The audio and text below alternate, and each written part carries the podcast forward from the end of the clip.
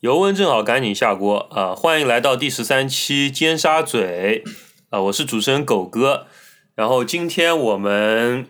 邀请到了三位朋友来和我们这个来和我一起聊一聊啊。然后我们先介绍一下我们最老的这个老朋友啊，这个喵太郎。呃，大家好，我还活着。 OK，然后我们介绍一下我们的另外一位老朋友萨托米。大家好，好，然后我们今天我们还有一位新朋友到场啊，新朋友叫做小新，对吧？小新来跟大家打个招呼。大家好，我是小新。好的啊，然后我们今天呃，在这个喜迎这个元旦之际，我们来聊一聊一个这个很应景的一个话题，叫做文学创作啊。我呃知道你在哪 里。到底应景在什么地方？没有没有很应景啊，但凄是凉 的，对气对温一样凄凉。是啊，但是我们还是这个过年也要看这个更多文学，对吧？没有的，并没有啊。然后我们来聊一下这个话题，然后我们先来这个，我们今天很巧是我们三位这个嘉宾现在都还在进行这个文学创作吧，或或多或少都有啊。然后我们来这个先来这个让大家聊一聊自己现在现在在创作什么样的文字，好吧？然后我们先请喵太郎你来说吧。啊，那十号老师刀都架到脖子上了，那你说我能不写吗？所以你写的是什么呢？我也不知道我写的乱七八糟那什么东西。就是你在我们尖沙咀平台上有发嘛？你对啊呀再那能介绍一下吗？？那那我都不觉得它像小说，但是嗯呃我我比较喜欢有。我高中的时候，还有大对高中时候到大学的时候，很喜欢南美洲的那个文学吧。当然像比比如说啊，当然可能大家就是南外是南美还是拉南美？呃美，南南美南南美美啊啊！保保罗·柯艾略，大家不知道啊是巴西的作家对吧？嗯嗯，那个叫什么《牧羊少年的奇幻之旅奇幻之》旅对，嗯呃，当然还有一个还有一派比较就是像呃《枯枝败叶》或者是《百年孤独》这样的，就是嗯魔幻现实类的，然后还有更魔、啊还有只魔幻不现实的，嗯哎、都有。哎，但是我觉得我我也不知道我写的那什么东西啊，反正就怪不得我看你写的好像有往那个方向靠啊但。是我，但是，但是我，我，我，我，我就是我不是一个，其实我不根本不写作的，我就是那个我不知道怎么设计剧情，嗯嗯嗯，呃，就是大概对嗯脑子里面我有一个浆糊一样东西，我就把那个浆糊的东西端出来了，反正。呃对对对抱抱佛脚，应付一下十号老师对。反正十号老师一回去，我也不用应付了。但你以后不写了吗？就是说呃，有有还有朋友想看的，请扣一。啊，好的好的 啊，然后我们请这个啊，接下来萨多米你来说一下吧。啊！我呀，哎呦，文学创作好汗颜啊！这，不是都呃是嘛，都可以啊。嗯、其实也不能说在搞文学创作吧，就是会会想想要把自己的脑洞写一写啊， 或者有的时候生活中遇到什么就哎哎，这个可以做梗，然后就会跟闺蜜聊一聊啊，觉得哎，可不可以发展出一个小小的小小的这个故事啊之类的。当然，我嘛，作为这个女性的代表，我肯定要涉及一些。女频方面的， 对吧？就就是言情，肯定会有一些言情的成分嘛。但是因为我自己是我，我小的时候是非常喜欢就是奇幻文学的，嗯就是呃非常喜欢像呃托尔金啊，然后嗯、像什么嗯、我我不想说哈利波特，因为 我现在已经不喜还欢能，怎么了？我已经不喜欢哈利波特了。对就纳尼亚传奇啊这种，啊所以会会不太想要写，嗯，怎么说呢？呃，会想会想要写一个背景不太一样的言情吧，这种，但本质还是言情的这种啦。嗯，所以啊，好的好的，让我们请小新来说一下吧。呃，我最近其实我先说我之前写的吧，之前写的比较杂，写过科幻、硬科幻、软科幻，然后校园爱情，然后魔幻长篇也都写过。嗯现在在写的是一个有点社会学感觉，就是人类因为核战争全部进入到一个地下掩体之后，嗯然后在地下掩体之中生活了几十年，无论是科技还是物质，已经全部变得退回到了中世纪的水平，因为铁路锈蚀了嘛。在这种环境下，形成了最绝望的阶级社会。然后，如何在这个阶级社会当中，青年是如何奋斗，以及如何镇压叛乱，嗯，这种似乎过不了审的题材的作品。所以好像，过审了吧？所以现在只是还没有发，就是没敢发，啊就不一定能对过审是吧？可能发了过不了啊审，。因为我我知道你也是学社会学的嘛，你这跟你研究多少有点关系是吧？对对，嗯，这个但是小新这个，我觉得好莱坞好像拍的比较多了。是的，很多的《雪国列啊车》以包括前有嗯一个，呃，也不是雪国也是吧？以前有一个那个那个叫做呃什么呢？呃，那个很很呃，不是很有名的那个，反正有各种《羊毛战，记》，嗯呃，包括呃什么叫什么？他这个哦，十二只猴子啊。是呃穿越的嘛。但那个，但那个是，但那个是他原来有个原本是五几年有一个克里斯马克拍过一个一个片子，啊，是吗？对，所以说叫低嘛，是按干嗯那个那个短的片子，就说在就是重新就编剧之后再拍出来的，对，所以还有点不一样。OK，我们先不要扯开了嘛，对吧？然后我们先来聊一聊啊，就是虽然我觉得啊，我因为我我以前这个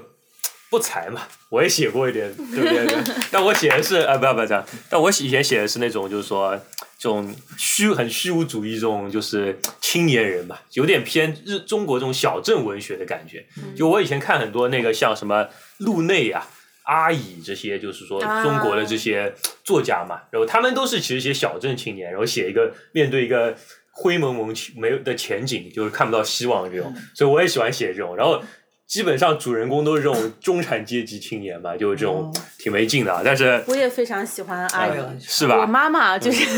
有很多她有一些她的书，呃暂停一对， 下，请给不懂这个嗯呃的同学科普一下。没有，他在给你科普嘛，继续继续继续继科普啊续继续，科科科普普科普。就哎你啊哎你哎妈妈哎有很多这个我妈妈有一些她的书吧，啊然后我以前就会就是就是也看过一些，嗯但是其实都没有就是从头看过，一般都是就是抓起来一本，然后翻一翻这个样子的。嗯然后应该嗯、我记我记得比较深的《尘埃落定》是他的嗯吧？是他的我好吧？像没看过这个，对你可以继续说嘛，对 对。然后，反正就是我我的印象中，我觉得他的文字风格是比较晦涩的，嗯就是确实有对对你对说的那种确灰实是这样灰蒙蒙的那对种对感对嗯觉。然后其实看完了之后，不会有那种呃，就是长舒一口气的那种对，畅就是快感，压着的感觉，对，会会会是是是像一个石头压在胸口一样，有一点堵，对。对的。包括像今年那个，因为那胡波那个他不是去年嗯自杀了嘛，但他两本小说我也都看了嘛，他其实那个感觉就像他们那批就是延续下来的，就是那种嗯，你也知道他很抑郁的这个心理啊。然后我们当然我们说扯了很多啊，但是我觉得就是说，各位毕竟现在还是很活跃在这个写作上啊。我觉得我们不要说这个用很大的词说文学嘛，嗯但是其实我觉得我们说创作好了，其实大家都是创作者，对吧？能不能大家说，能不能跟我们分享一下，就是说在你们心中，就是说文字创作好了，对于你们来说是什么？然后就是说它跟别的一些条件，比如说类型，你觉得有什么关系？或者说你觉得是不是它它和这个严肃，就是说你要考虑它严肃度的情况下，你要面对要一个什么样的受众，或者在一个什么平台，你会怎么样调整你自己的文字的这个所谓严肃度，好不好？嗯那我们呃，包括还有一个就是我们也很清楚，对吧？就跟钱有关，对吧是的？因为你比如说要发这个每多少字多少钱，这个是说好的，那大家能不能跟我们稍微谈一下呢？我觉得其实如果要写网网文的话，因为现在大家很多其实都会在这种平台上面就是发表一些文章嘛。嗯那如果完全没有这个经济方面的考虑的话，其实是可以比较自由的。当然，我们要考虑这个审查啊。嗯，我自己就被啊关过小黑屋，然后 对，然后这个也就这个也就断掉了，这个太也太见了文章。就是我感觉，就是如果说你有很多别的方面的考虑的话，你受到的限制肯定就会很多嘛。那像如果像你说的要那种拿稿费的情况下，那你一定是瞄准一个受众来写的。就像我以前也写过这种青春小说的稿件，那我肯定会针对就是这些读者，一般是十六到十九岁这样的少女读者。嗯那你的题材啊，然后你的人物啊，你的整个故事走向的把控啊，其实实际上是非常单一的。嗯就是你是有一个固定的模式的，你也不能够走出去。然后就是编辑也会希望你往这个方向写。对，所以我觉得，嗯，真正的会很希望，就是有一天能够不去考虑这些嗯呃乱七八糟的因素吧，然后能够去自由的去创作，然后就是，嗯，但是我觉得这种情况下，如果你是是你想以那个专职为目标的话，嗯是很难达成就是这样的结果的。确实，对。就我听你说的这个，但我这个不是说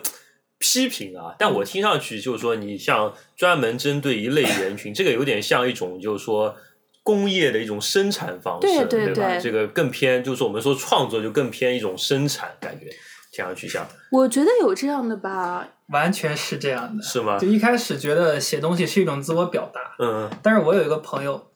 自我表达到什么程度呢？跟网站签了约，嗯每天写三千字，嗯然后你知道一个月之后得了多少钱吗？嗯，先说俗的钱，嗯十五块五，嗯，为什么呢？全部订阅，因为没有人付费去买他的东嗯西。嗯嗯，就后来你经过但他还是写了，就每对天对三千对字对啊，，嗯每天三千五，嗯后来写了一百万字之后不写了，嗯还是说这个其实写作到后期就成了一种工程跟项目。嗯，尤其你看写作的话，可以看那个罗伯特麦基的故事，就是剧嗯本写作跟这个电影写作，我觉得很多畅销书没他讲的透。他整个就是把故事的创作当成一种工程来做，嗯，嗯而且是非常庞大的工程。你像好莱坞或者是一般的话，都有三个主创，嗯，其他的话写剧本的话，工程其实更大一些。对对对。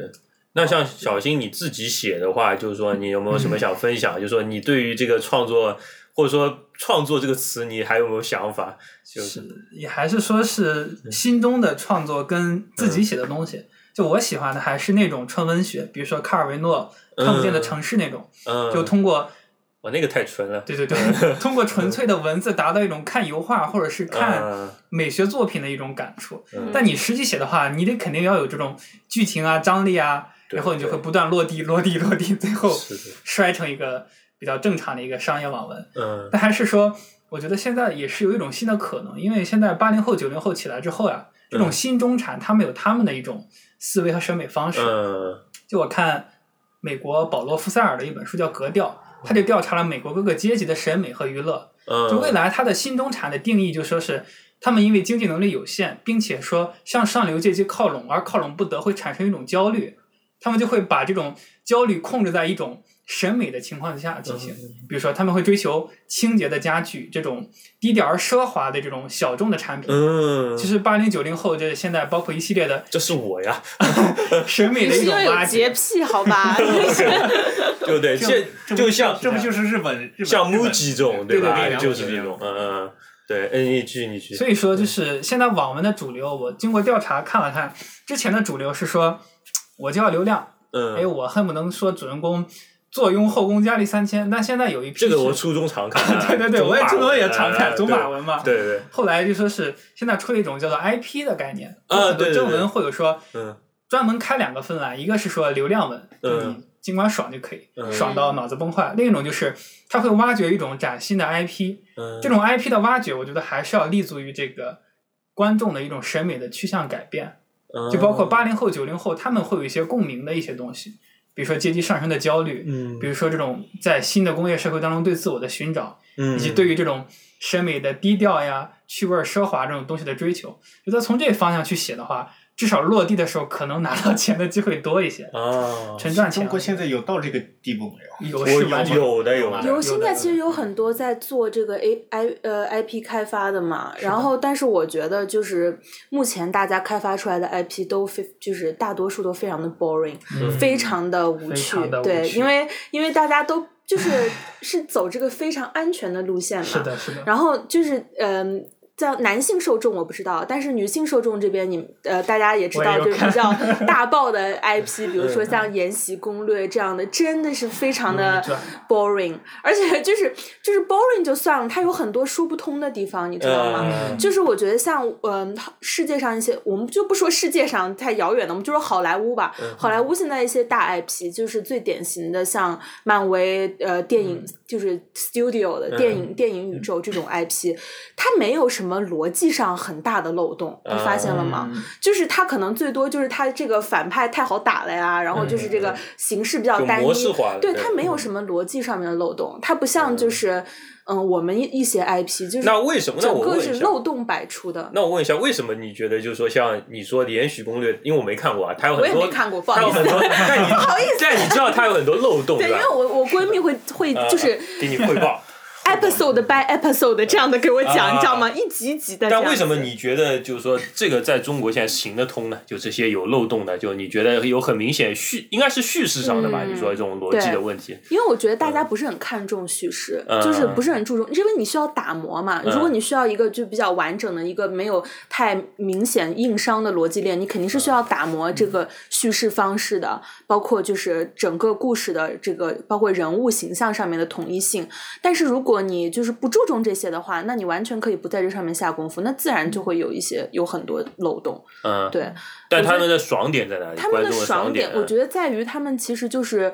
抓中抓抓中了刚才小新说的，就是一种焦虑感吧。嗯就是因为它是像什么黑莲花，就是大开金手指这个样子的嘛，它是一种就是反白莲花的这种形象，啊这个一点都不新鲜了。其实对现在也没有什么人会喜欢看白莲花了吧？嗯那我觉得就是现在像像像这种女主这种黑莲花，她实际上就是说我要这个这个一路就是去搞死这些呃弄过我的人，然后怎么怎么怎么样这样子的。那她的一些手段实际上非常的就是低幼，嗯，但是大家不在乎，就只要能达成这个目的，然后能得到一种爽就行了。像男生看还网是看结果，其实对就吧像男生看网文一样，就是嗯女生的这种爽，它在于最后我既得到了成功，又得到了爱嗯情，不管我爱不爱这个人，但反正这些男人都是爱我的，啊嗯就是这种感觉。所以你们把这些，这个是符合你刚刚说的，就是说现在中国上升的这一这个阶层嘛？是这样的，因为就是大家在现实生活中被就是操的太不能这样说，不好 意思，sorry sorry for my language，逼就是被打打压的太狠了嘛， 啊嗯所以就要在这种虚构的世界中找到一种就是爽感。啊，而且这个写作的，我们说为什么写作好看呀、嗯它是一种紧张感的消除，就说我们通过一个应激刺激，主人公遇到阻力，哎，我克服了困难，获得了回报，嗯这个其实是一个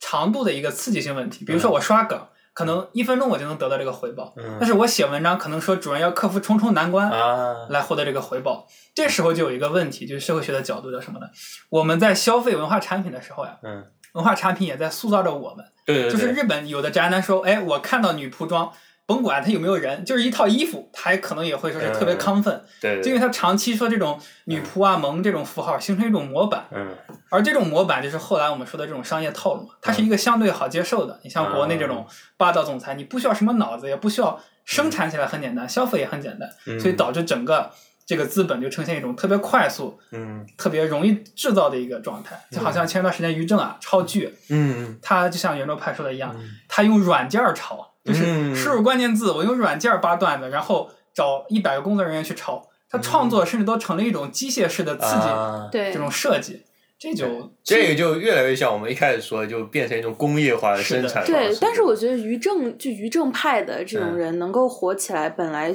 我觉得就很荒诞，嗯就是 在一个我们我们不能说就是不是崇洋媚外啊，我是说在一个成熟的商业体系下，嗯这种人其实是不应该就是获得嗯商业上面的成功的。是因为的。它还有一些这个道，就是说道德上的，我们如果用这个词的话。哎，为什么喵太郎你这么久都不说话呢？ 因为我听不懂啊。不是，但你你应 该那那我们让你说一下吧，因为他们不太一样嘛，因为他们是这个嗯没有没有没有，我嗯还是蛮想听的。他们是经营在这个界里面嘛，所以我们我听的也不是是我们听的也津津有味啊。对对对但其实你从另外一个意义上更偏向于他们说的，就是说。其实创作嘛，对吧？就因为你你没有钱拿，就这么简 单，对不对？狗哥，狗哥给钱，狗哥想创作什么我就创作什么。没有没有，那你你来说一说，呃不是就是说你觉得你听了他们之后，你有什么感想吧？先讲讲，先讲讲于正是谁吧。好吧，啊，那不要说于正了吧，你说说就说说那个，我真啊，没有，就是就我觉得，就我我我，因为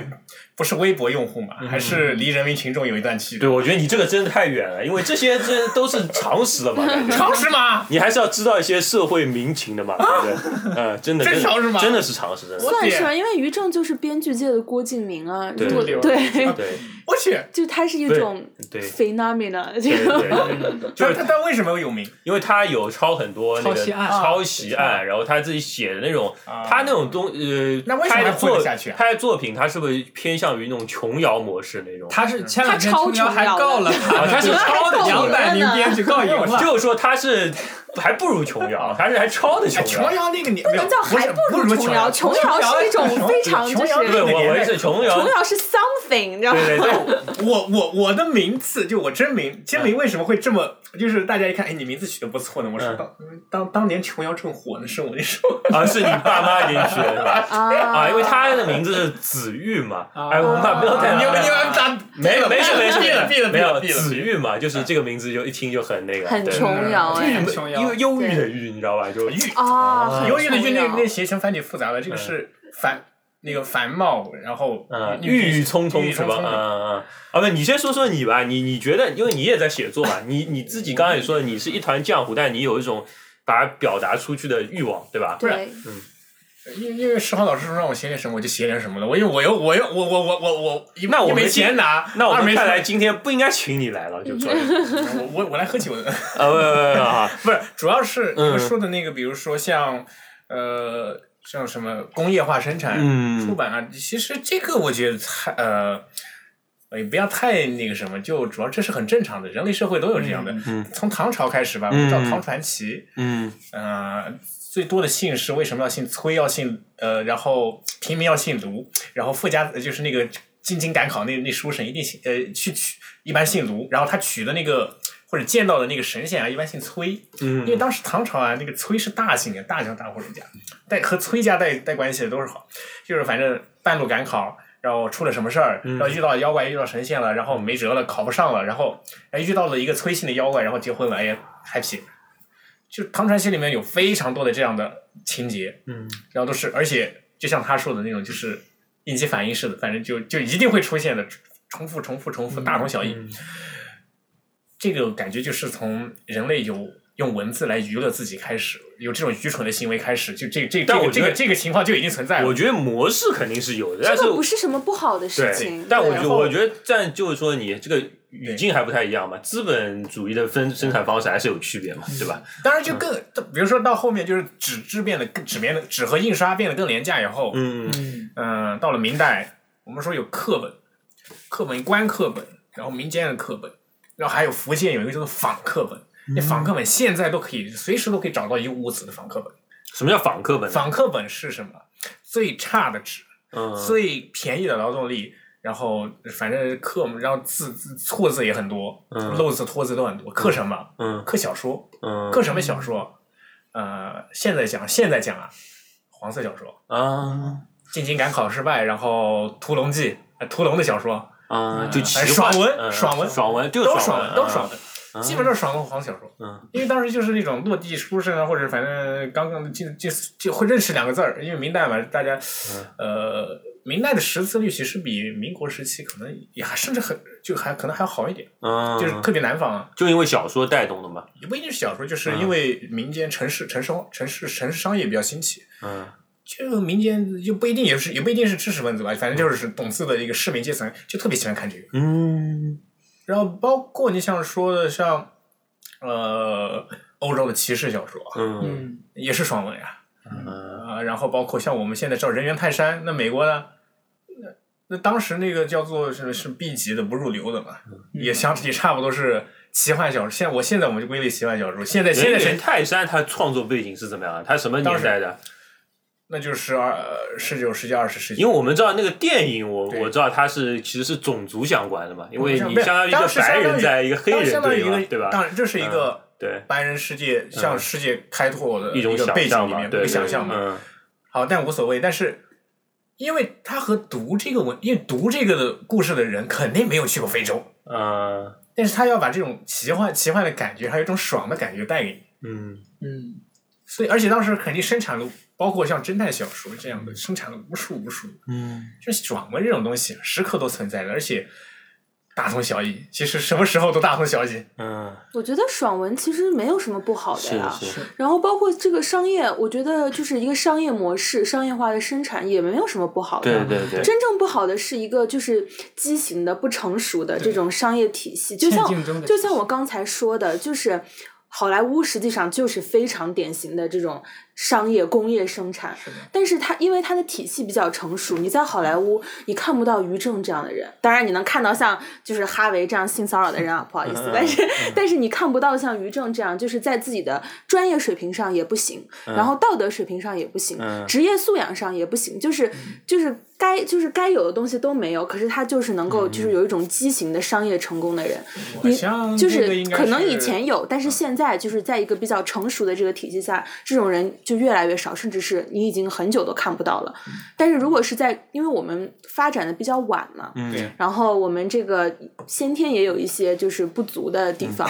然后包括这个审查也有很多的呃，这个我们这大家长模式的这个审查，嗯对于我们的创作也有很多限制嘛。那可能我们的这个环境确实就相对别人来说不够成熟，所以我们会有很多很多像于正这样的人还在火。那么我们在就不光是像于正这样的人，像大家应该知道。我觉得小西应该知道，就是在这个 IP 生产过程中，尤其是这个剧本创作中，有一种叫分包制，嗯就是大编剧，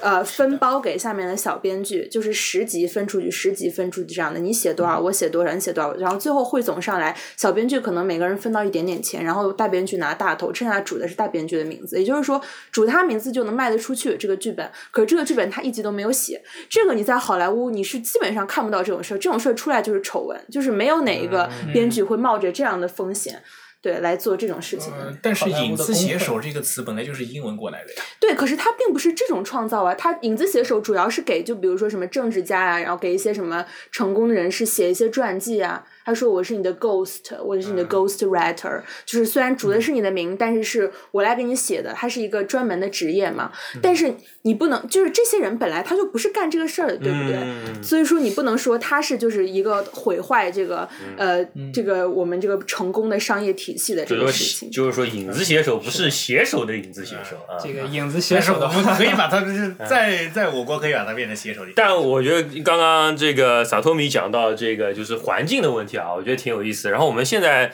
聊的也有点时间，我们先休息一下，然后进首歌好吧？然后我们等会儿再聊这个。OK。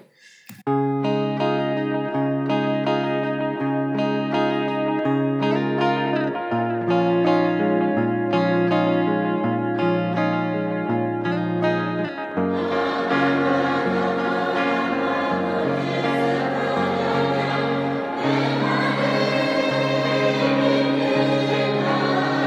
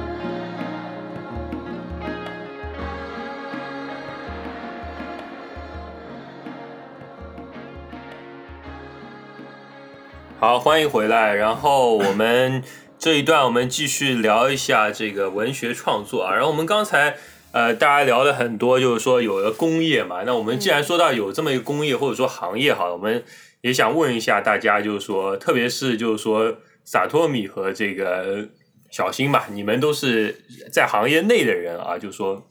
或者说半半在行业内，就是说你们觉得现在这个中国吧，就中国大陆这个文字创作这个行业怎么样？就是说，因为我知道我刚才我们喝酒的时候聊到过，说就是说现在这种纸媒啊，包括杂志这些，就是说啊，不仅是文字啊，其实都挺惨淡，嗯对吧？但是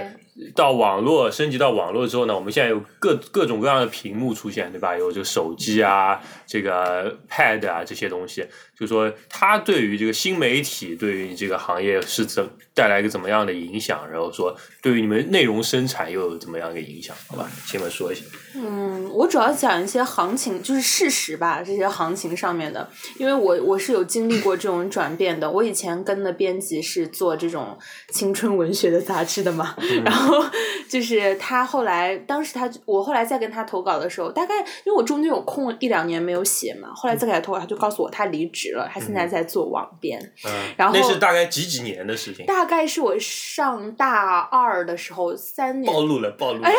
不 好意思，三四年前的事情了。呃，OK OK，哎嗯嗯，差不多是那个时候的事情，他就离职了。那个时候有很很强的一一离，就是编辑离职的这个风潮吧。因为纸媒现在现在也不景气嘛，就越来越不景气了。但那个时候好像是移动客户端正在突对飞对对猛进的对那个对时候，对对吧？然后、嗯对那个时候，所以他们很多人都去做网编啊，就做无线这一块儿了。然后，所以就是肯定很多写手也随之就是转移到这个新的行业里面去了嘛。但是这个钱其实实际上我觉得没有太大的变化，这个稿费方面，因为我自己不写长篇啊，就是我我不知道，我现在还没有这个完整的长篇。就是我我短篇的话，那个时候其实是八十到一百一千字嘛，嗯，然后现在的话，因为我现在是在就是这种，我现在是写 A P P 的这种，那么写 V I P 的这种短片，其实呃它是会有保底加数据，就是保底加分成这样的模式。嗯下来的话应该是一千字一百五这个、这种价格，嗯但是你现在物价也在涨，所以其实我觉得它并没有什么太大的变嗯化。那像小新，你你有这个就是平网络平台长篇的这种经验，我不知道他们说的是不是，就是说，呃，长篇要你最后截稿了之后， 嗯，然后你才能拿到钱，是这样吗？嗯就是在写的过程中是有钱的吗？对，就是现在长篇的话，是你粉丝给钱嘛，然后你有多少粉丝订阅你，你就可以及时分账。导嗯致的话，说是还是一个赢者全拿的一个模式。如果你粉丝多的话，就像可能签字会高一些；如果你粉丝很少的话，即使你再努力，就像我的一位朋友一样，一天三千，一个月十五块钱，哦嗯 买两个包子吃这种感觉。呃我我来觉得整个的我来问一下小小新，可以不回答，啊你有多少粉丝？我三万多一个，啊那还是多的。不嗯不不，这是小网小网站的数据，三万很大的数字，因为在大网站的话，你像晋江或者说起点的话，你一个新人不日更六千左右，你是根本没有这种机会的。啊嗯，男生会去写晋江吗？我想写晋江，但是真的现在不懂女人心，所以可能写了之后也是会很别扭。就其实晋江就是它订阅，我感觉现在就是靠订阅赚的钱，因为晋江可能不是这样的吧，因为晋江它订阅不是签字三分这种嘛，我觉得是非常非常少的，而且网站还要拿，然后嗯就平台还要拿钱，然后而且就是晋江有很多盗文嘛，就是、嗯就是大家会去看那种盗文的章节，可能他全部啊看完了之后，然后他会就是去象征性的打赏给作者一些钱，这种读者也是有很多的。那我觉得就是可能他比较大头的钱应该是卖版权的钱吧，嗯对，就是就是卖给影视行业跟影视行业的这种联通，但是我之前是写那种青春的东西嘛，说要改编漫画，到现在也没有什么动静。可能因为我后来写的也少，也不写了。整个的说还是一个分层的一个原因，因为现在这个网络文学它的一个模式就说是流量模式。嗯那么流量模式人数决定一切，而不是质量决定一切的话，就导致说现在什么样的观众多，我什么样的东西就火。嗯对对嗯，中国现在的问题嗯就是很多观众的审美啊，他没有形成一个自我审美，大多数说我连文学什么都没有接触过，从小没有什嗯么具体的一些感受。嗯，然后大家推给我看民工漫，我就看民工漫，嗯，这样循环往复的话，就其实跟是一种风了压抑就是啊的，什么叫民工漫？不是民工漫，是民工小说，升级打怪啊，哦就是什么我们末期少年穷啊，我们能不能说说什么唐是不是唐家三但少是？你嗯的不是的何是必的点名？啊，对对就一点名不好意思，就是说提到人嘛，但我们这个也没什么人听，所以连无所谓啊连。连连连我都知道的呃这种，对对他像他是有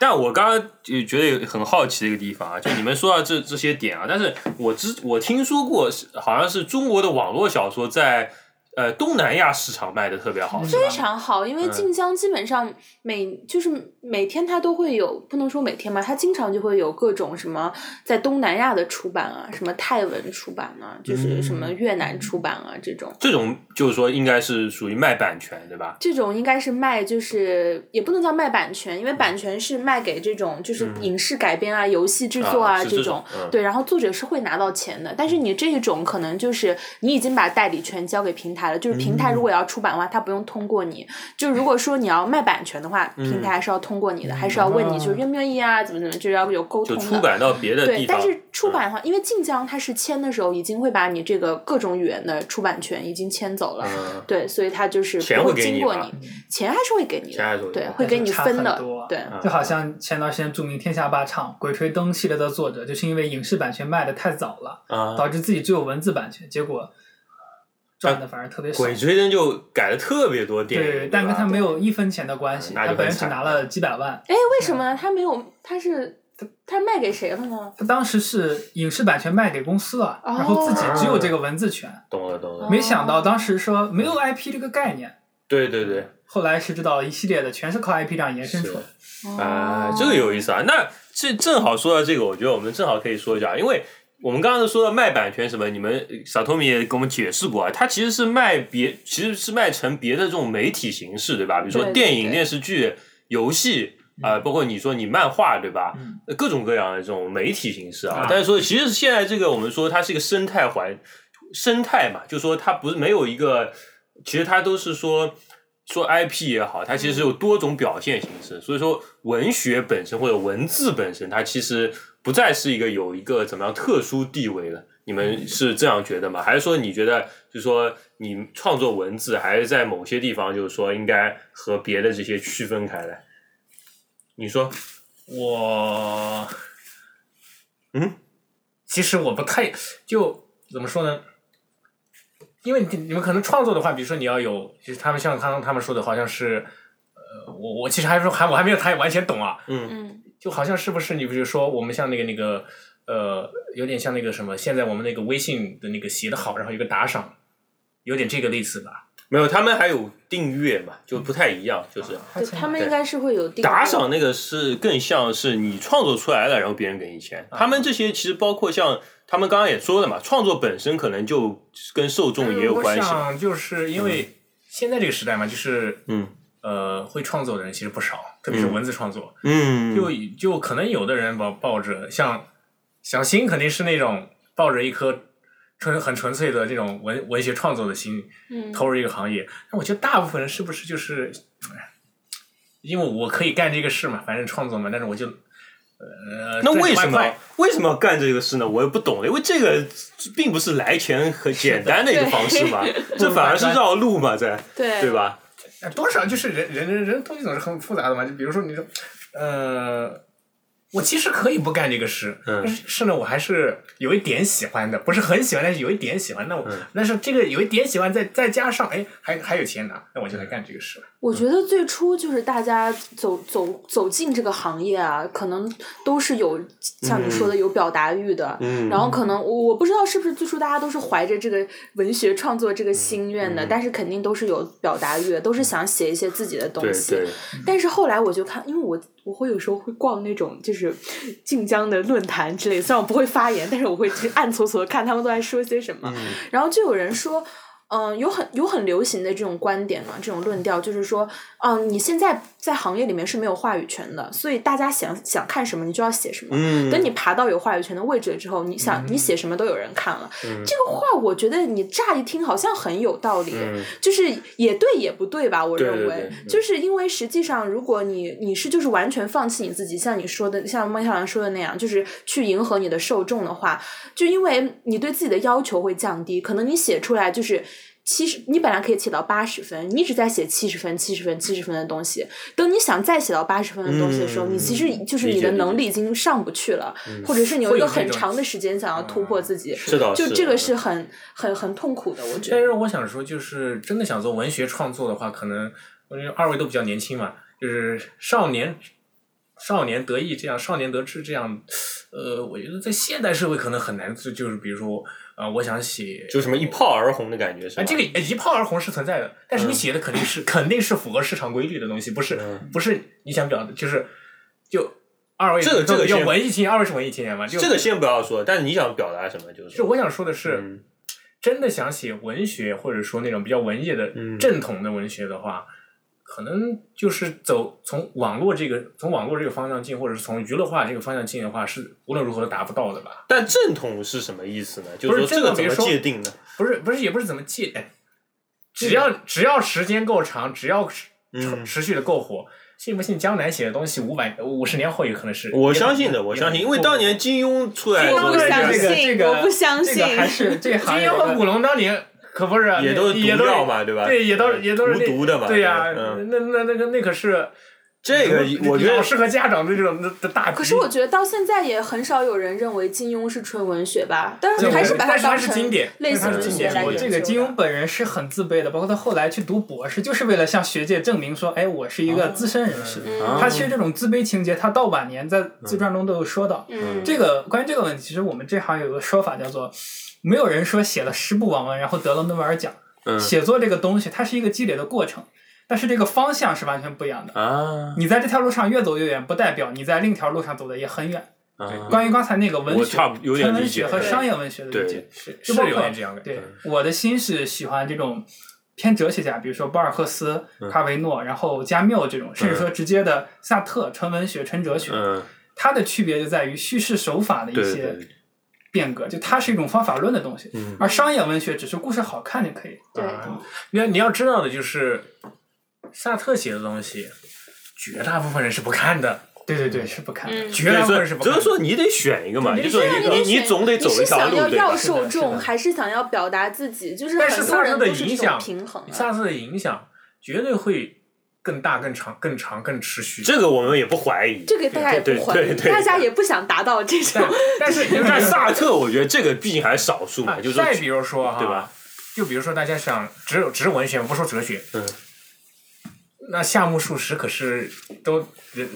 人就是差不多三四十岁了，都当上了东大的老师了，嗯，差不多才开始发表小说。嗯，嗯，然后卡夫卡那一托尔辈子金一，也是啊。但我觉卡夫卡得一辈子都没有发表 过对呀，。但但我觉得你你也得讨讨论这个时代背景，对就是说这个很重要。就是我们现在这个很，我们说的就是这个商业模式它很成熟的情况嗯下，其实你很年轻，你不用等到。比如说夏目漱石，他可能到四十岁，他可能才有机会，因为我们知道他而且我觉得前半生很潦倒的嘛。其实主要是现在新媒体已经进来了，你不能对否认它的存在，它就是在这个地方。对，在一个什么环境下，你就说你可能嗯顺应的潮流其实是不一样的，我觉得。可能是这样，但对是我觉得吧，就是你在新媒体环境下写的，那自然就是朝着娱乐或者说，嗯，呃，就比较娱乐化的、大众化的那对对个方向对走。你要写严肃的、严肃的文学的话，嗯你这个方面是肯定走不了的。其不不不，这个其实我还有看法，就是嗯我现在尝试的是一种新文学，就传统的中产阶级文学。嗯，这是什么意思呢？就说是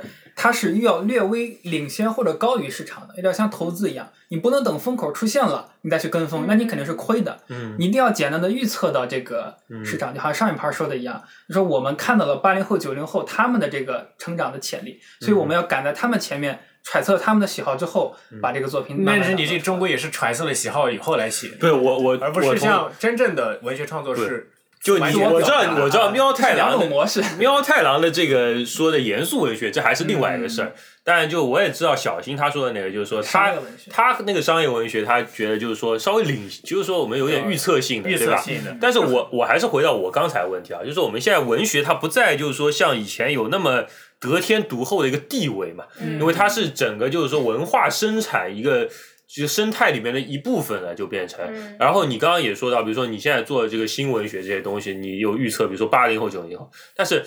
这个有一个前提，就是八零后、九零后以后还很需要文学，嗯，就是说明白你的意思。我我就所以说，我想问各位，就是说，你们觉得就是说，文学在以后该怎么办？因为我知道我，我看过很多人就说过，就是说文学其实说已经快死了，对吧？有很多这种消不极是的不论是不是文学已死嘛？ 对，当然我我就说的稍微好那个一点吧，对，我不能太太独断啊。但是就说他其实情况是不容乐观的嘛。就是我想问问各位，就是说怎么觉得？就是说文学未来你们觉得吧？就我觉得也不用很那个，就是说引经据典，或者说很有道理，就是说大家自己散发来想，你们觉得文学以后该怎么样？如果说它能生存，它应该往哪条路走？然后说，或者说它以后的地位在这么多呃文化。这个产品里面应该是怎么样的？我老是听到别人说这个死了那个死了嘛，啊嗯就是总是说文学死了，电影死了，嗯这个死那个死。对那我想电之影后也都是尼那采的那我以后的人到底干嘛呢？就是大家也不看书，然后也不看电影，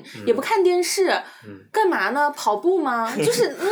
这我我觉得就是很真的真正来说就是嗯、呃我认为啊，反正我我的有生之年，我应该不会看到他们真正的消亡吧。嗯但如果你要说纯文学的话，确实现在就是去看纯文学的人不多了，是是但是纯文学人一直都不多嘛。可是我觉得现在可能是破坏性的就是在减少，是这样的。嗯但是我觉得就是主要是就是生产的人可能也在减少，还有就是可能就是很多的这种大众文学就是去抢了这个 spotlight，然后可能年轻人不会想去看这些东西。但是我觉得就是。就是创作文字创作本身，它还是不可替代的嘛。因为我就拿我自己来说，嗯、我就说一个就是现象性的这种，就比如说《权力的游戏》吧，嗯我是先，其实我先知道有这部电视剧，嗯然后我看了两集，我觉得，哎呀，就是不想，就是想想说，想不去想等了。就是不想等了，想呃去看书，因为我知道书当时已经写到了六七部了嘛，对对对。然后我是嗯就很第六部吧，大概，然后我就很快去看了，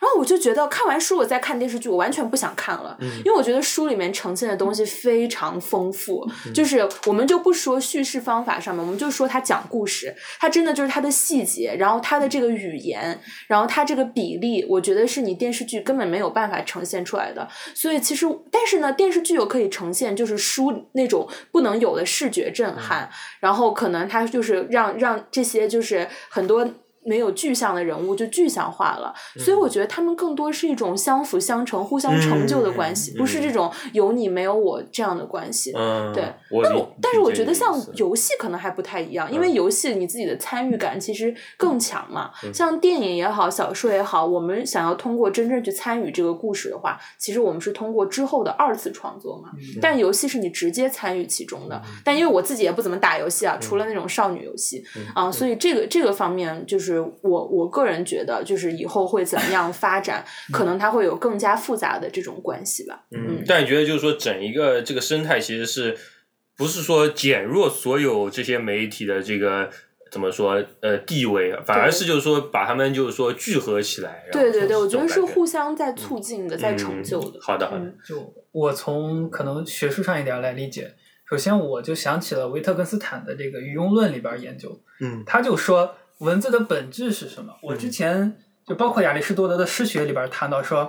它是一种概念的唤起。就大家可能听说过催眠术，油管上也有一些视频，就把人进入深度催眠的时候，你可以用文字，就单独的用语言唤起概念，让它产生一种生理性的错觉。嗯比如说，我拿着一根烧红的铁棒碰你一下，它可能胳膊就会起泡，但其实那只是一根手指。就嗯这种给人带来的刺激，我觉得只要人还是通过概念来进行思考的，嗯文字就是一种非常接近本质的一种东西，因为我们的语言、我们的思考能力就是概念和文字嘛，嗯嗯所以载体来说，我觉得不会很消亡。未来会说出现什么新的形式，我只能说各有优劣，就好像电影跟电视的关系啊。嗯电视出现的时候，有人说：“哎呀，电影死对了。”对但产业迭代之后，电影反而又有盖过电视的一个倾向。是是嗯，人是一个流体的东西，但是概念上的东西，我觉得哲学上不倒，猫也是流体的。毛也是流体的，那正可了。好的，呃，喵太有什么想要说的怎吗么？说呢？就二二位都是业内人士，啊嗯，那我我坐在业外，其实我也当然什么某某死了，这个尼采也得出来挨挨顿打的，嗯、啊，尼采要挨的打多了。但是怎么说呢？就比如说，为什么我说文学啊？不管是在呃西方世界也好，呃在东方世界也好，什么时候文学最繁荣？什么平安呀、什么唐宋啊，什么呃中世纪罗罗马呀、你说要盛世是吗？不是盛世，嗯贵族存在的时候，啊有贵族的时候，嗯文学永远是最繁荣的。嗯，因为贵族是什么？不是劳动、脱产慵懒、脱产的，反正他一天坐在那儿，嗯，嗯、是那你打觉得就是打打说猎在、看看书，嗯哎，你觉得在写写后写诗就歌？在后资本主义时代的贵族是哪批人 呢？我们我们我们我我们我们只讲历史，不讲不不预测未来就啊。不不说现在 了啊我，OK，也你是继续我说，呀你继续说，嗯呃，但是呢，呃，你说那个时候文学很繁荣，但是那个嗯时候贵族怎么说也只占人口的多少百分之一二。那文学很繁荣，因为只有那些人，嗯只有他们能看懂文字，然后只有他们有时间，哎，来玩弄嗯或者是来欣赏文字，对吧？嗯那现在二十一世纪了，感觉是百分之九十五、九十九十六的人其实都是懂文、看得懂文字的。嗯嗯那我们所有人都可以来评评判，但是我们不可能每个人都具备那样的就是闲情逸致啊，每天慵懒的起床打个猎，然后写写诗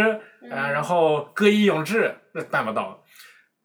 那只能说我们希望，但是我们因为就是你说概念唤起嘛，我们希也需要一个刺激，所以我们就会希望有一种什么快餐式的娱乐呀，然后平民平民生活的这种啊。其实这个在从按照历史来看的话，只要随着呃教育的普及，还有文化的发展，这种文学所谓文学的衰落是必然的。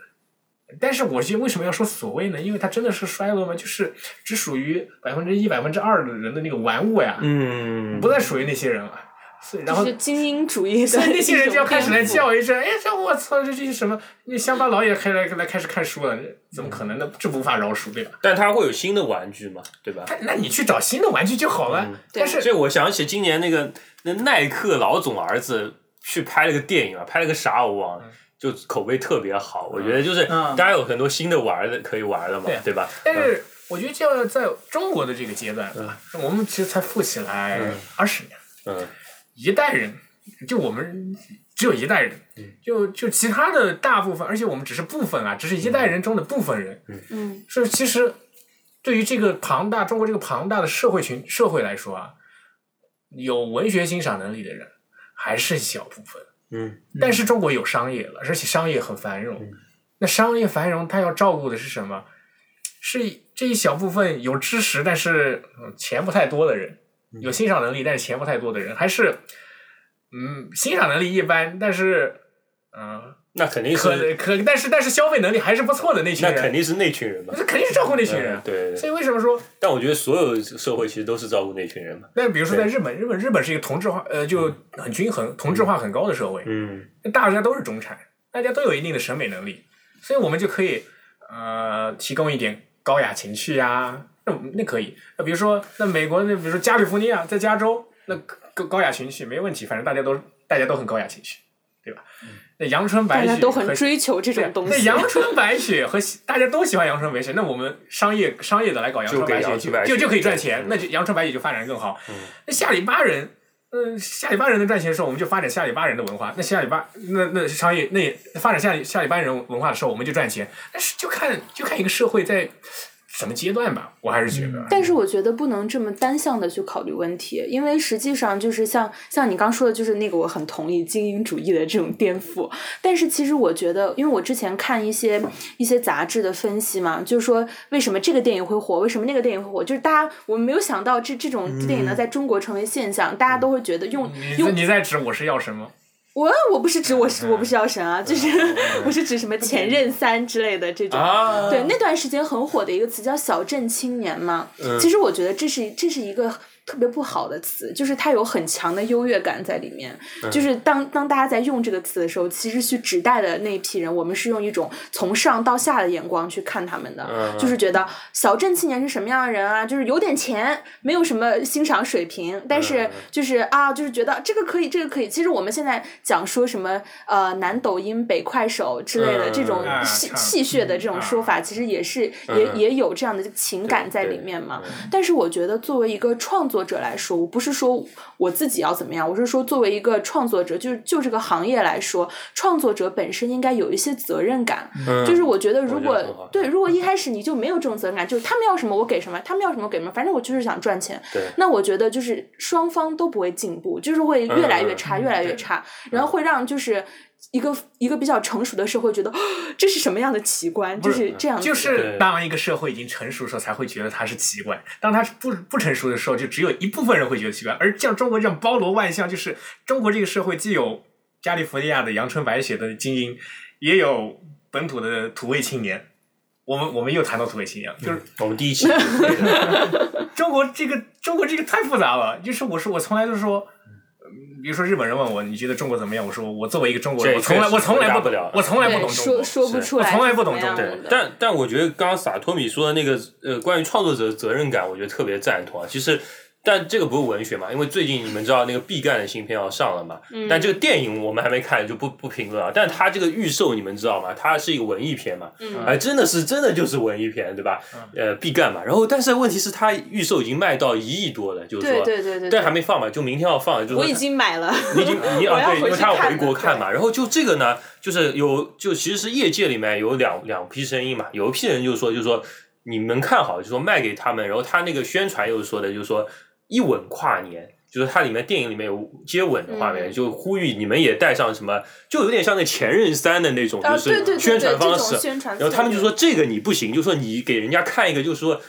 铺满长镜头一个闷片，然后他们都被你骗进去，就是说等着那种很开心的就接吻，结果最后不适合跨年发现这个我我看到一个这么一个就，嗯他们就说你们就等着吧，到时候肯定是恶评铺满。但我觉得毕赣他自己有一句话说的特别好，他就说就说虽然就说我知道就说这么宣传下去，就说别人可能很多人就是。但是你们心中其实是默认有一个观众，就是说他们没法看文艺片，就像对这个萨托米说的，嗯对吧？就是他小镇青年，对他又没有这个审美，但他说我当年也是，就是说一个在贵州，在一个乡下，我在电影院就看到了文艺片，然后我就感受到了他给我那种情感的触动，嗯然后现在我就变成这么一个人。他就说，如果有一我有卖出了，比如说一张票，它里面有。一千两千个小镇青年被我感染了，是不是我就改变了？对就是说对对一些我觉得呢这个非？常我觉得这个真的很很贵族啊，挺理想主义，但也很好。对贵吧族总有，不管现在现在贵族可能没钱了，嗯但是贵族就老爷们，嗯总觉得，呃，其他的人比自己低下的人，对是猪花是猪罗，是不会欣赏阳春白雪的，对，嗯，但他们只会，但是。可能他不同意他的人，他会看一些，比如说晋江文学对，OK，但是他并不代表他阳春白雪无法触动他。对，对我你要非真的是常这样同意对对他们可能不会每天都想去看，这确实看这个长镜头真的对啊，那个不适合跨年，这种电影不适合跨年，对吧？但是你说真的，这些人看完以后嗯完全不会触动吗？可能有些人不会触动，因为可能不在他的点上。嗯，但是可能有的人，比如说生，因为每个人都有生活，在生活的经历上来看，这个就很符合他，嗯是就就我会觉得这个对真的是我觉得会你有不触能动。你假不能不把人人当都是人对对，你不能不把人当块人但我觉得就其实是这样，但说就是说，我觉得也有一点是这样的，就是说你商业的这个商业它有讲究一个叫叫 rational 嘛，就是理性理主性义啊这么一个东西。嗯但是我觉得作为创作者，就是说，包括就刚刚萨托米说的这个责任感，其实你是有一个和商业协调，就是说你不能既不能完全舍弃它，因为舍弃它你就没法。呃，把你的作品展现给大众嘛，嗯但是你又要传递，就是说你想要表现的那种社会对社会的一些责任感或者表达欲的话，我觉得是一个协调过程。对艺术审很美是重要需要培养对的，如果你都不给他这个机会，他怎么以后？对，嗯我觉得像我们就是创作者来说，可能我们不能很傲慢的说，我想改变我的读者，嗯我想就是提高他的欣赏水平。但我们可以说，我们想让我们在这个行业的这个环境变得更对好。对对对，那实际上就是我们都还是在往一个方向去努力嘛。那我其实很同意马海郎说的，就是在在贵族时代，然后这个文学是发展的非常繁荣的，的。嗯但是实际上，我们就是回头去想一想，有很多就是创造出来留下了很伟大的这个作品的人，他并他本人并不是贵族啊，就是可能就是嗯我觉得这个壁垒它，它不是一个就是死的，它不是那种嗯破不了的，就是需要人去不断的去努力。就是而且我觉得像虽然我我没有学明白我们那个 A fact 的理论，嗯但是这个理论不情就动嗯是对对不就是说我们这个情动，就是说人的这个就这个情感它是有流动性的。嗯我觉得，既然情感本身它是有流动性的话，它对人的这个触动，并不在于你本身是一个就是对嗯怎么样的是，你说我是怎么样长大的，我自己是贵族还是平民，我觉得就是不在于这些，就真嗯的还是要去努力的，不要就是去假定就别人肯定不懂，嗯就你们肯定不懂我，你们这些蠢货，嗯嗯当然就是，但是还是要讲一点啊，就是你给大众突然看一个，就就是比如说用一个类似娱乐片的宣传手法去宣传一个一个文艺片，那大家带着一颗娱乐的心去，然后看了一个长镜头，不是，但这个我觉得就是说有，他也说了，有就有说点欺诈哈嗯失败归失，可能会失败嘛，但是就是说。总归，但说能触动到一些人，我觉得可能整那当体然是是影响风向的。对，而且我觉得嗯他这个失败最多就是公关上的失败对，并不在毕赣因为本人他创作这个上的片失子败在国际，就是说他要电影地位的话，其实已经对吧对？戛纳也而已且经，其实中国的电影啊，其实我觉得有一个行比较，就我不我我我不是电影专嗯业啊、你说你说你说，不用是但专业。是我觉得，但是我比日本有一个好的，有比比日本有个好的势头就是，虽然我们以前现在都说日本电影已经死 的翘，死的不行电影了日。本电影已经死绝了，感呃觉你继续说，你继续都说，是漫改，你什么继续说漫改你小王子继续那个你先说那个脸脸脸都不会动一下，你继续说，你继续说。就什么，比如说，哎呦，中国的话，电影以前，比如说从陈凯歌开始啊，嗯，那个时候终于有人出来说这这电影拍的恶俗了，中国人第一次恶搞嘛，嗯陈凯一个馒头一巴的炫，嗯啊就无极是吗对，随着这个开始的时候，就开始就是中国的观众开始反思我们我们我们看的东西到底是好不好，嗯。到现在就是其实才十来年，发展很快的，然后我们已嗯经有。很就是我们可以评论这个电影怎么好，人这个电影不好，而且它的然后不工仅业也开始慢而且慢不进步，而且对不仅是什么说文艺青年在评论，就是大众的一种评论，嗯只要是个人都会再判断一下这个电影拍的好不好。嗯。但但我觉得我们不要有这扯种，想法我们不要扯远。但我懂你意思，就但是说是，而且电影确实也在变好，对，电影确实也在变好。我觉得这个其实我们等一会儿再说。我们因为这一段已经聊了三十多分钟了，就比较嗨。我们这个结束之后，我们最后再来稍微聊一会儿，收个尾，好吧？OK，我们进首歌。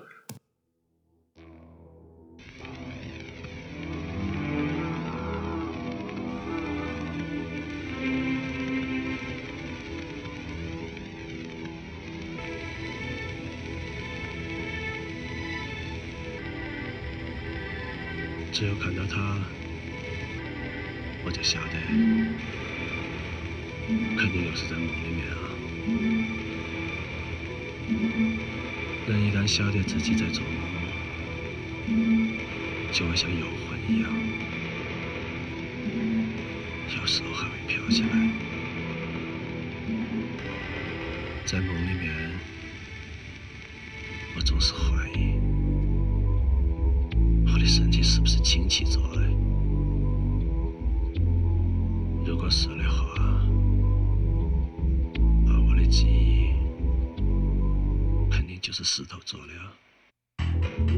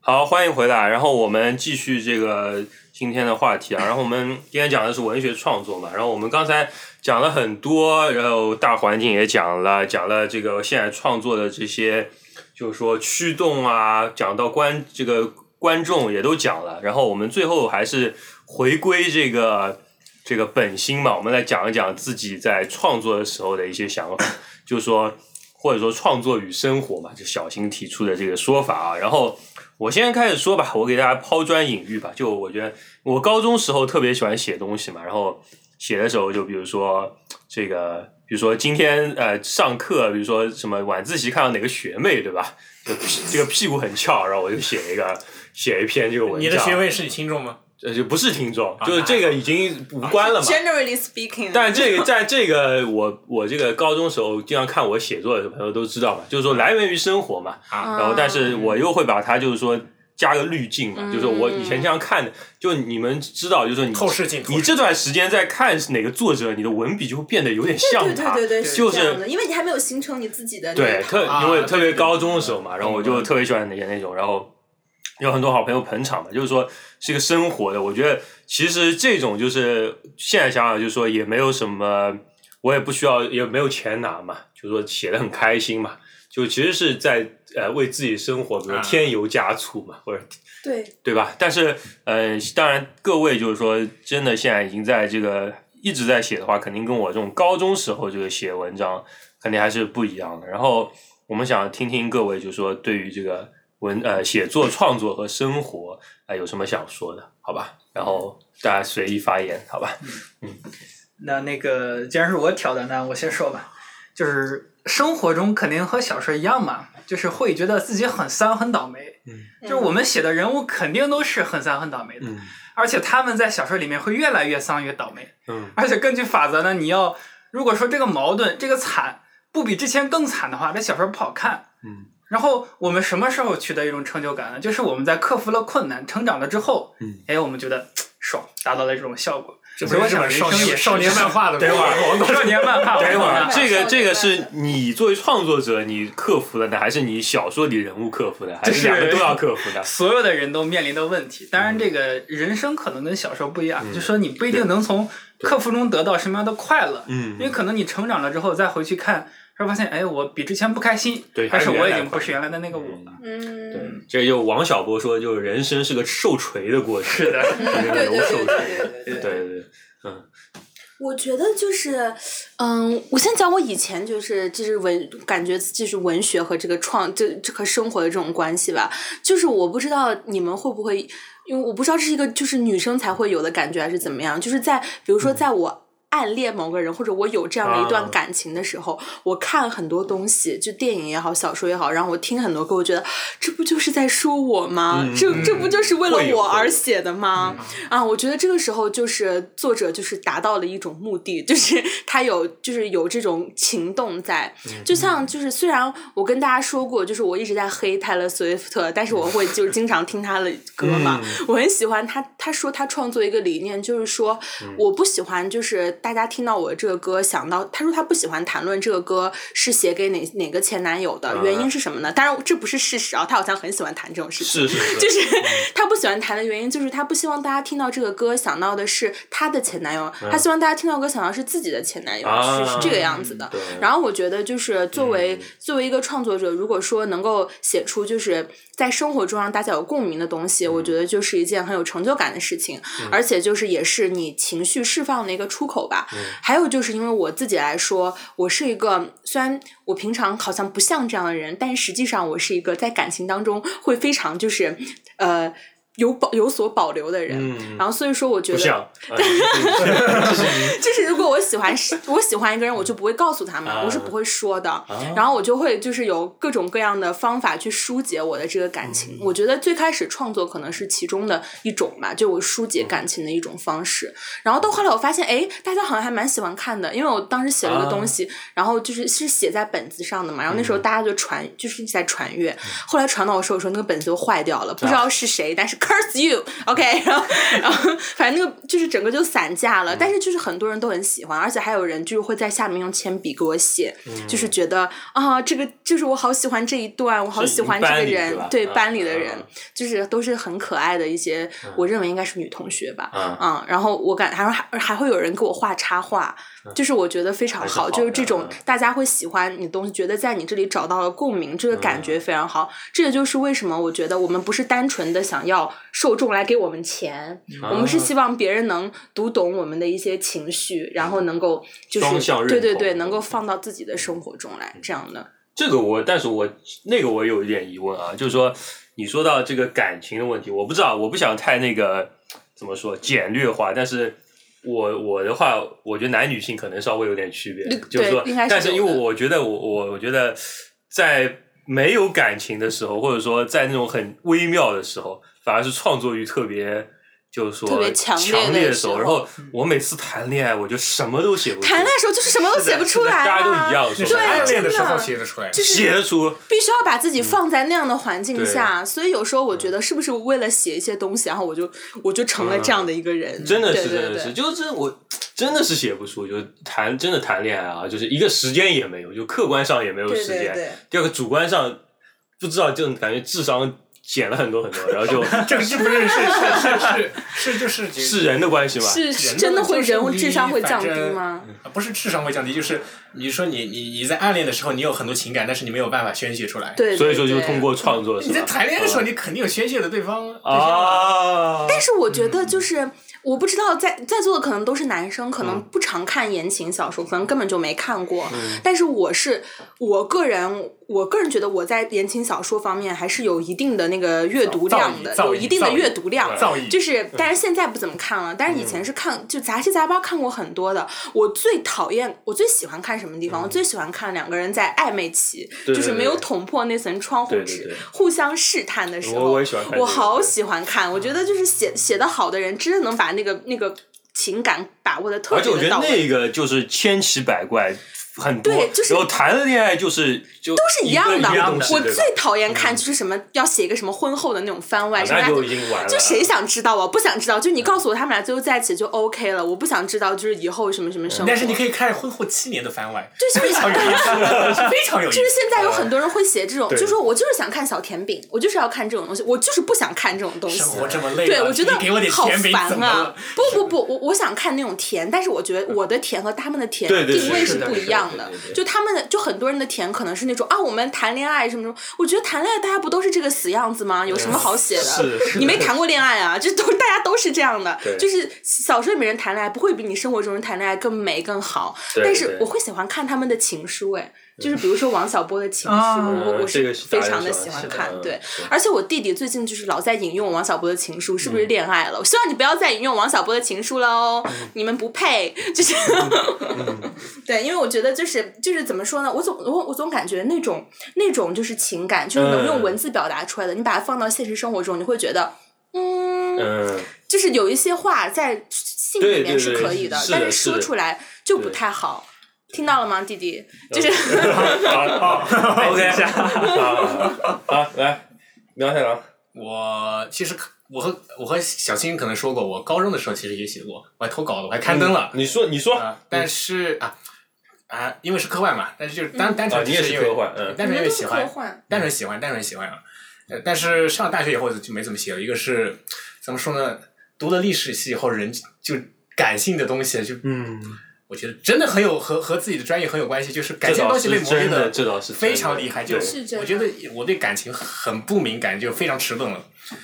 呃，但是但是不代表我不喜欢看一些，就是可能更大家可能比如说喜欢看言情啊，或者说像看激烈一点的，或者是呃反乌托邦啊这样的。嗯，啊、我我也挺喜欢反乌托邦啊，顺便，但是我更喜欢比如说像夏目漱石那种，就是生活中、呃反正但是就你基本上佛教的基本不是佛教，嗯基本上都是往黑灰暗灰暗不是黑暗、灰暗的地方走。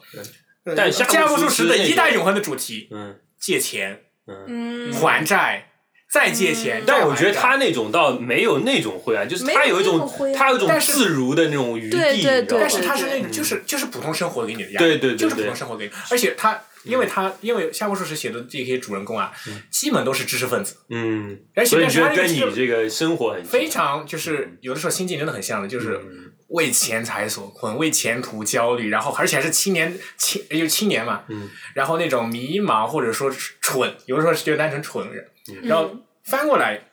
到了，然后长大以后，他写他写下一个下下一部曲的时候，翻过来再一看，真的是非常蠢，然后但是生活依旧灰暗，但是他写的笔时非常平滑，嗯，彼时一直都很平滑，就是就是现在来看，我觉得为什么大家不喜欢看，就是太平淡了吧？这这这流水就是有点像流水账，但是文字、嗯文字虽然优雅，但是太流水账了，不好你看。是看的日文版吗？中两种我都看过，啊嗯我还看过一个英文版的，呃，新新我看过三文版啊，你觉得是他们三个呃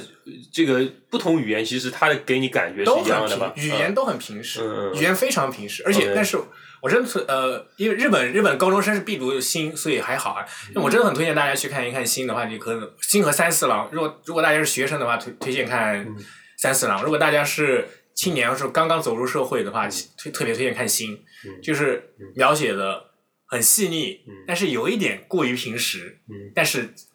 三角恋一个是三我角比较恋喜欢看三角我在看吧，恋、三角恋和借钱是夏目漱石永恒的主呃，题。是这是嗯但是，例如说，你比如说倒过来，比如说有的人喜欢看那种更黑暗一点的，嗯那比如说你看呃，人家是啊呃中中国中国太中国中国嗯太宰丧治丧丧丧丧丧那个丧文化丧文化里面嗯就特别喜欢看那个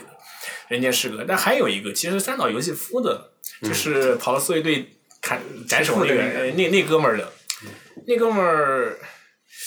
呃，那哥们儿的其实他写的就是特别怎么说呢，美极致的美。嗯，但其实呢，美它也不是丧，其实美和它很极极端，嗯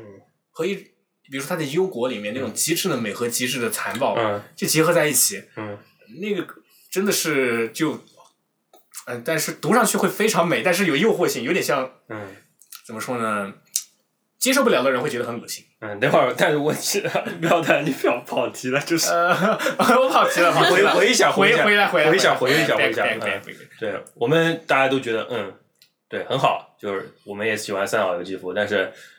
最后你再说一下你的生创活，作对，我已经很我没有创作，所以我我也不知道它和我的生活有什么关系。但是你我是一在个我读者们我只是一个读者尖沙咀写的那些，你觉得？但我可以看出，其实你刚刚我觉得有一点是很对的，就是我们其实比如说，因为现在在大家都是在读研嘛，嗯其实都多少被学术影响，专业的这对种吧？东西，就是对包括像小新那个特别明显嘛，因为你对啊研究阶层、学社会他他学。三句不离这不不离什么对对各种，但我觉得这是好啊的，就对是说你可能你把学术变成生活一部分，你可能两方面都有，其实是互惠的嘛，不是说割裂就。我尽量嗯就是因为大学的时候，我到大三、大四就特别，比如说就是嗯我有点那种就是啊，就泡在图书馆里，反正一天一八个小时都在图书馆里面看的都是书，我我也没有太多压力，但是哎，我现在才八个小时啊，你继续。我没有太多压力了，那个时候我除了睡觉就是除了睡觉吃饭就是图书馆嗯，我也没有什么别的事情干，嗯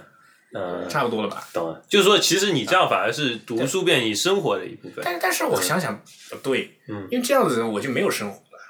好，我就没哎，有这是生个活了。哲学问题其。实我就不生活了，所以我就后面养成了一个习惯，从大三开始，我每个月至少出一趟远门，嗯，后面想，后面后面渐渐的，就是扭回来了，我还有点生活，还就是嗯比较喜欢和人吹牛逼啊，然后大家玩的比较开一点啊，就不然你现在可能不会坐在这儿。对，嗯因为就怎么说呢，就你可能嗯书会读死的，真的会，真会读成孔乙己，所以可是我有时候会想，就是我我们创作一些东西，我们真的需要就是去生活过，然后才能写吗？因为我自己非常喜欢的一本书就是《呼啸山庄》嘛，嗯然后艾米丽·勃朗特，我觉得她就她就没有生活，她有生活吗？没有，但是就是她不就是，而且她本身自己精神上面也有一些问题嘛，她不就一直在那个地方，然后她们其实她们三姐妹，我觉得都没有什么生活，也都很不幸啊，就是人生。然后我就觉得艾米丽·勃朗特就是，包括她写的那个东西，你就能看出来她的感情是非常激烈、很极端的那种。对，然后她塑造的就是希斯克利夫这种形象，是如果你拿现在的当代。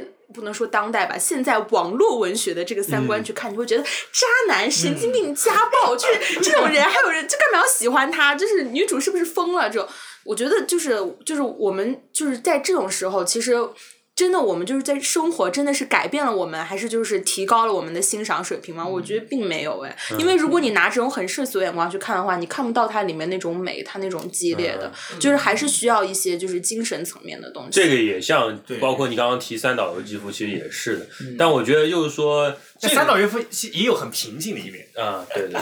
他很矛盾的。是因为这个，我觉得我们大家聊了很多啊，但我刚刚还发现一个点啊，就是说，除了我们创作者的生活来说，其实读者也有个生活嘛，对吧？就是说，其实两个生活可能怎么说？我觉得创作者你给出的那个东西。是读者生活中要吸取的那个东西，或者说是他需要的东西，这个可能才是一个，就是说，我觉得他如果我们要用这种资本的话说，这个供需关系是这样这样建立起来的啊。 虽然我不太喜欢用资本的话说，但是我觉得我就在想，这个到底它到底是好事还是坏事呢？但是我觉得我们还是要考虑一个时间性嘛，就是说有很多艺术作品，它可能不是真的会有说不是写给当代就现在这个时间的人看的，是写给未来的人看的。嗯你这是卡夫卡，卡夫卡吗？但是但这个也有碰，这个也有碰运气的成分，因为你永远不知道未来怎么样，他可能。就比如说我我比如说我预十个人，他预测了十个不同的方向，最后只有一个人是会是会那对个未来的那个人嘛。对，但我觉得，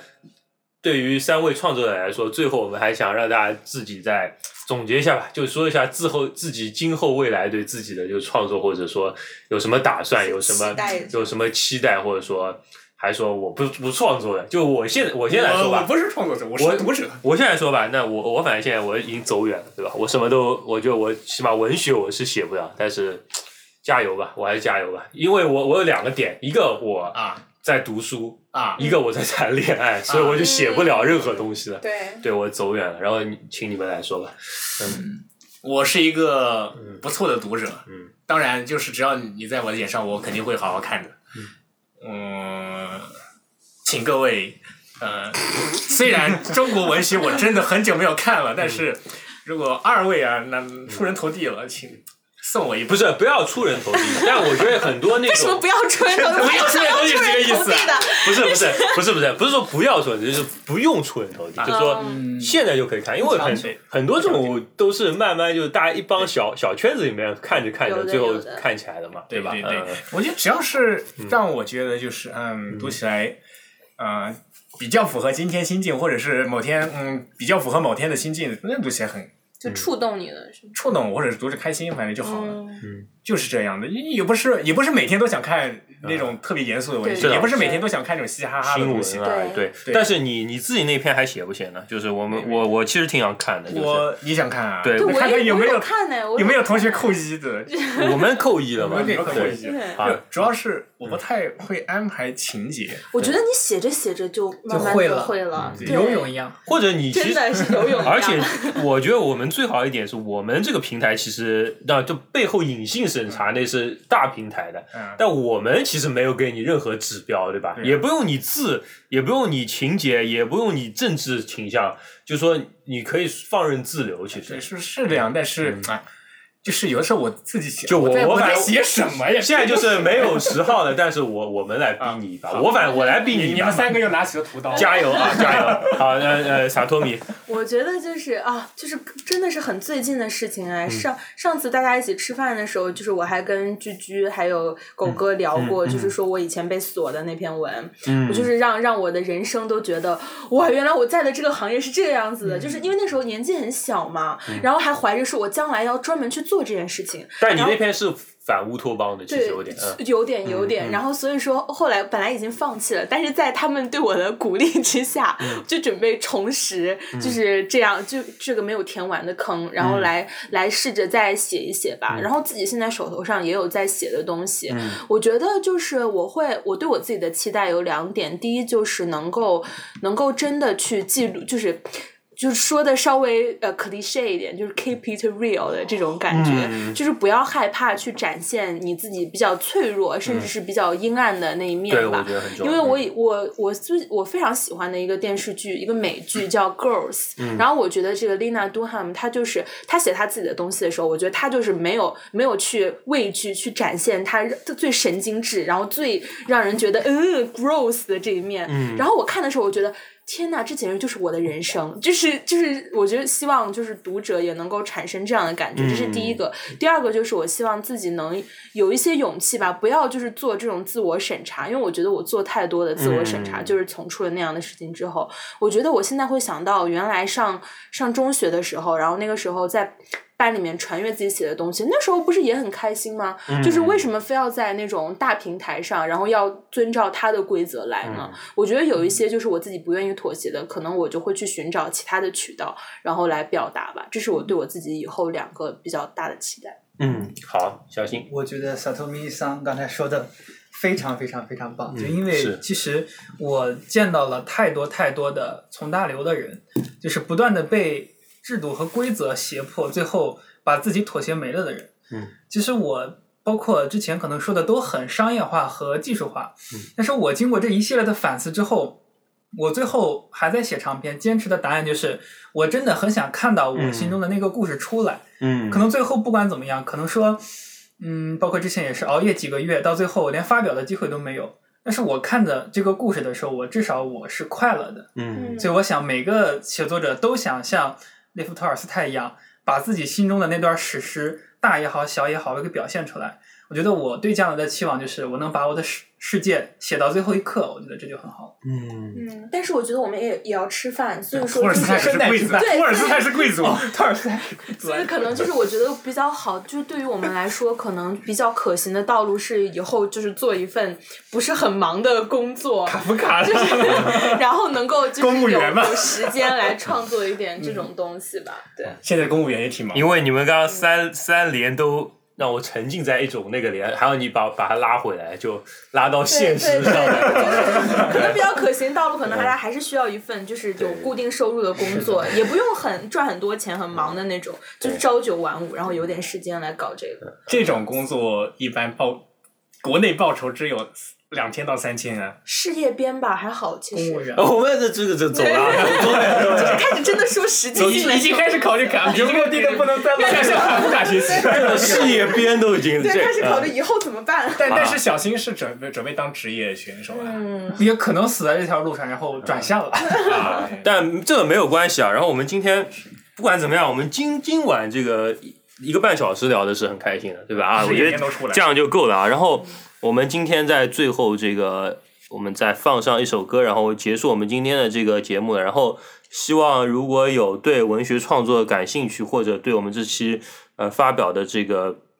看法啊，有自己的想法，或者不认同或者批判也好啊，都希望大家能够在我们这个公众号下留言，然后。扣一。呃，对，还有就喵太 想看想看喵太郎继续写的朋友也请扣个扣一，OK。好，那么我们今天最后就呃跟大家说一声再见啊，我们请大家跟说一声再见吧。喵，再见，新年快乐！哦，对，新年快乐。新年新快年乐。快乐哈！好，那么好，最后一首歌中结束，勾芡起锅。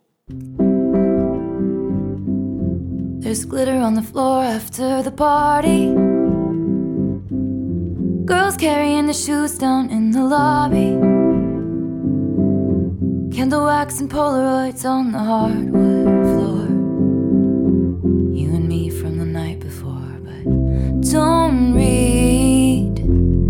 the last page. But I stay when you're lost and I'm scared and you're turning away. I want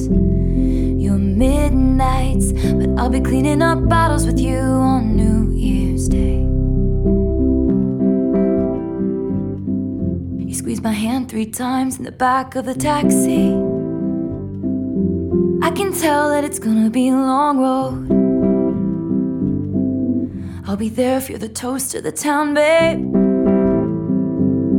Or if you strike out and you're crawling home. Don't read the last page, but I stay when it's hard or it's wrong or we're making mistakes. I want your midnights, but I'll be cleaning up bottles with you on New Year's Day. Hold on to the memories, they will hold on to you. Hold on to the memories, they will hold on to you. Hold on to the memories, they will hold on to you.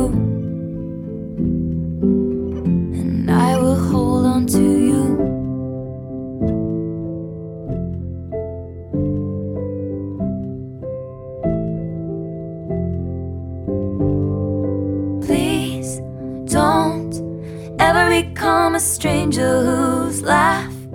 I could recognize anywhere. Please don't